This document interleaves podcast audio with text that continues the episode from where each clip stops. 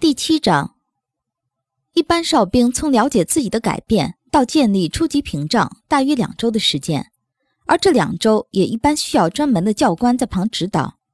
修勇自己只根据一本书就知道如何凝聚精神力，召唤出精神体，还一晚上就自己学会了建立屏障，这已经是天才中的天才了。下午五点左右，尤林感觉到秦阳再一次的精神亢奋，也就是说。修勇已经一天之内学会了建立四级屏障，这种屏障已经可以保证他能在人群里正常生活了。五点半，秦阳出来，修勇脱力地躺到床上。关门时，秦阳说：“一会儿会有人来送晚饭，记得多吃一点。明天早上八点半，我和尤林再来。”修勇没回答，他实在太累了，比那时候打丧尸打了七个小时还累。他甚至连秦阳最后一句话都没有听清楚，就昏睡了过去。尤林见秦阳出来，上前给他擦了擦额头的汗，而后握住秦阳的手。这种结合之后的哨兵向导身体上的接触，能平衡两人的心理状态。这也是向导安抚哨兵最简单快捷的方法，只是安抚的效果因人而异。秦阳深吸了一口气，说：“我从来没有想到训练一个刚觉醒的哨兵这么累。”尤林打趣他：“你也老了，看看修勇，才十四岁就什么都会了。我们可以退休了。”呵呵，修勇这小子真是个天才。你知道他现在的精神屏障到几级了吗？四级。呵呵，我就知道，你知道，因为每次他一成功，你就很兴奋。能建立起来了，不过持久度不达标，他的觉醒程度太高。很难保证他能一整天都保持处于屏障的状态。嗯，慢慢训练吧，这才第二天。修勇醒来的时候已经是晚上九点多了，看看床头已经冷掉的饭菜，修勇还是起来都吃了。吃饭的过程中，修勇看着头顶那只苍鹰，它就一直这么雄踞在柜子顶上，偶尔飞那么一两圈儿。修勇夹着一块肉想要给他，结果筷子才伸到一半。就被他叼去了。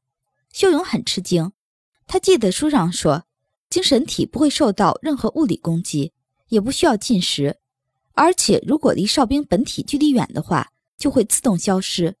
那现在是什么情况？修勇又夹了一筷子肉，也是半路就被苍蝇叼去了。之后他夹了一块肉，想要自己吃，苍蝇没有过来抢。这么试了几次，修勇发现。这只鹰似乎能够读懂他的心理，高兴之余，修勇开始思索，为什么他的精神体是这种情况。不过他毕竟才刚刚到这个世界，想了半天也没有结果，他也没有纠结，而是继续练习如何建立更高层次的精神屏障。苍鹰似乎对食物不怎么执着，修勇给他他就吃，不给他他就安静地站在柜子顶上，继续警觉地观察着四周。修勇并没有想让他放松，因为他自己从来都不曾放松过。一晚上的练习结束，修勇的屏障建立又高了一级。现在他也渐渐开始了解哨兵在现实生活里需要承受的压力，同时也明白了向导的意义。不过，就算明白，他也拒绝拥有自己的向导。凌晨四五点钟的时候，修勇又睡了一会儿。早上洗漱完毕，吃过早饭。秦阳和尤林又来了。修勇先是给他看了昨晚训练的成果。秦阳觉得，自从见到修勇后，就不停的在惊讶。这一次也是一样，他竟然通过自己练习而提高了两级的精神屏障水平。六级的话，已经可以出境试了。只要他能确保自己的屏障能一直保持在三级到四级之间，正常情况下，哨兵用不到六级的精神屏障。这种屏障已经是只在战斗中使用了。秦阳本来决定今天先教他建立更高等级的屏障，不过现在他决定要练习修勇屏障使用的持久度。毕竟，无论是哨兵还是护卫，他们都生活在社会中，这种屏障要慢慢变成他们的本能才可以，就像呼吸一样。如此一来，才能保证他们在这个社会上正常的生活。秦阳给修勇带上四级环境的装备，他要求修勇至少能保持自己的四级屏障五个小时以上。修勇一开始还可以，三个小时后，他的感官开始无法承受这种压力；四个小时后，他觉得自己开始暴躁，而且嗜杀的本能开始觉醒。这些感觉他都知道，只是有点没法控制。第五个小时，他开始觉得恶心，意识开始不清晰。修勇想要举手，但不知为何，忽然传来一阵鹰的叫声，叫声直接进入修勇的意识。修勇猛地惊醒，已经慢慢变弱的精神屏障再度被他建立起来，而且似乎刚才的疲倦也慢慢消失。他感觉到肩膀上被什么抓着。应该是那只鹰吧，修勇想。五个小时过去了，秦阳让他把器械取下来。修勇摇摇头。如果我能保持这个屏障十二个小时都开着，睡觉的时候就算降到三级也是存在着，那么我就可以在社会正常生活了，是吗？是。那我带一天来证明我能够做到。秦阳和尤林没有反对，他们从来没有遇到过。十四岁就这么强的哨兵，他们相信，如果修勇好好训练，一定可以成为最优秀的哨兵。关键是修勇自己是个努力的孩子，他需要的只是一些指导和提示。秦阳和尤林这一天什么都没做，只是待在修勇的房间里。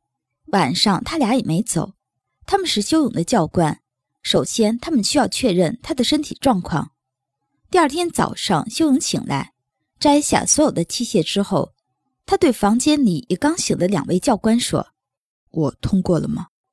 秦阳问他：“现在你的屏障开着吗？”“开着，而且我知道怎么能保持一直让屏障开启着，而且不会浪费太多精力。”秦阳笑了一笑：“这个孩子果然是个天才。如果心里能稍微开放一点、积极一点，或许能发展的更好。”这一天。秦阳开始继续指导修勇怎么建立更高级的屏障，不过指导结束，他都没什么进步。下午秦阳走的时候，让修勇不要着急，他的速度已经很快。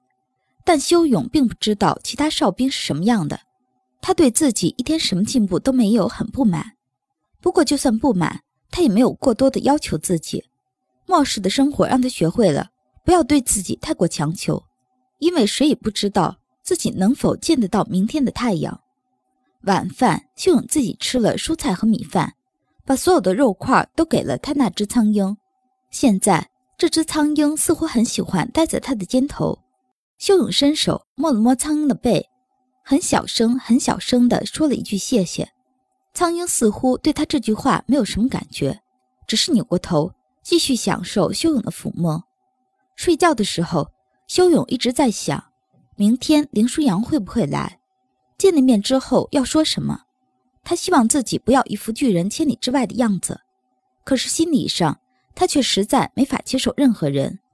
他讨厌虚伪的人，而且他也不希望自己变成一个虚伪的人。秦阳和尤林再来，不知为何修勇怎么都没有进步，直到他们离开，修勇的成绩还是和昨天一模一样。秦阳和尤林有点奇怪。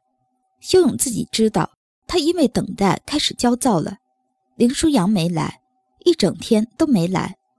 之后的两天，修勇还是没有进步，林舒扬依旧没来。修勇一开始训练就暴躁，秦阳不得不一直为尤林开启着精神屏障，直到秦阳的耐心也用尽。秦阳厉声训斥：“修勇，你到底在着急什么？”修勇抬头。冷眼看向秦阳，和你无关。秦阳很生气，他和尤林是塔里最有耐心的教官，但这次他也受不了修勇那冷漠的视线了。他甚至能感觉到修勇在听到他那声训斥后而冒出来的杀意。他不明白，为什么一个十四岁的孩子能有这么冷的心理状态。你自己训练，我们走了。秦阳拉着尤林走了。尤林一直在安抚秦阳的怒气，秦阳最后只能抱歉地拍拍尤林的手，说：“是我暴躁了。”尤林对他笑笑：“没关系，他懂，只是没法接受而已。”秦阳和尤林走后，修勇踢翻了一旁的桌子，怒气开始渐渐升腾，肩膀的苍鹰在他头顶飞了两圈，而后啄了一下他的肩膀。修勇惊醒，他刚才似乎又要失控。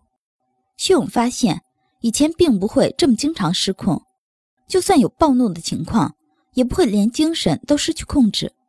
他知道这是因为他现在是觉醒的哨兵，这也是哨兵的特点，尤其刚觉醒的哨兵，一暴躁一发怒还容易狂化。慢慢平复自己的心情，修勇把刚踢翻的桌子又扶好，把上面的东西都收拾好之后，他坐到了床边。许久，他轻轻说出了一句：“你为什么不来接我？”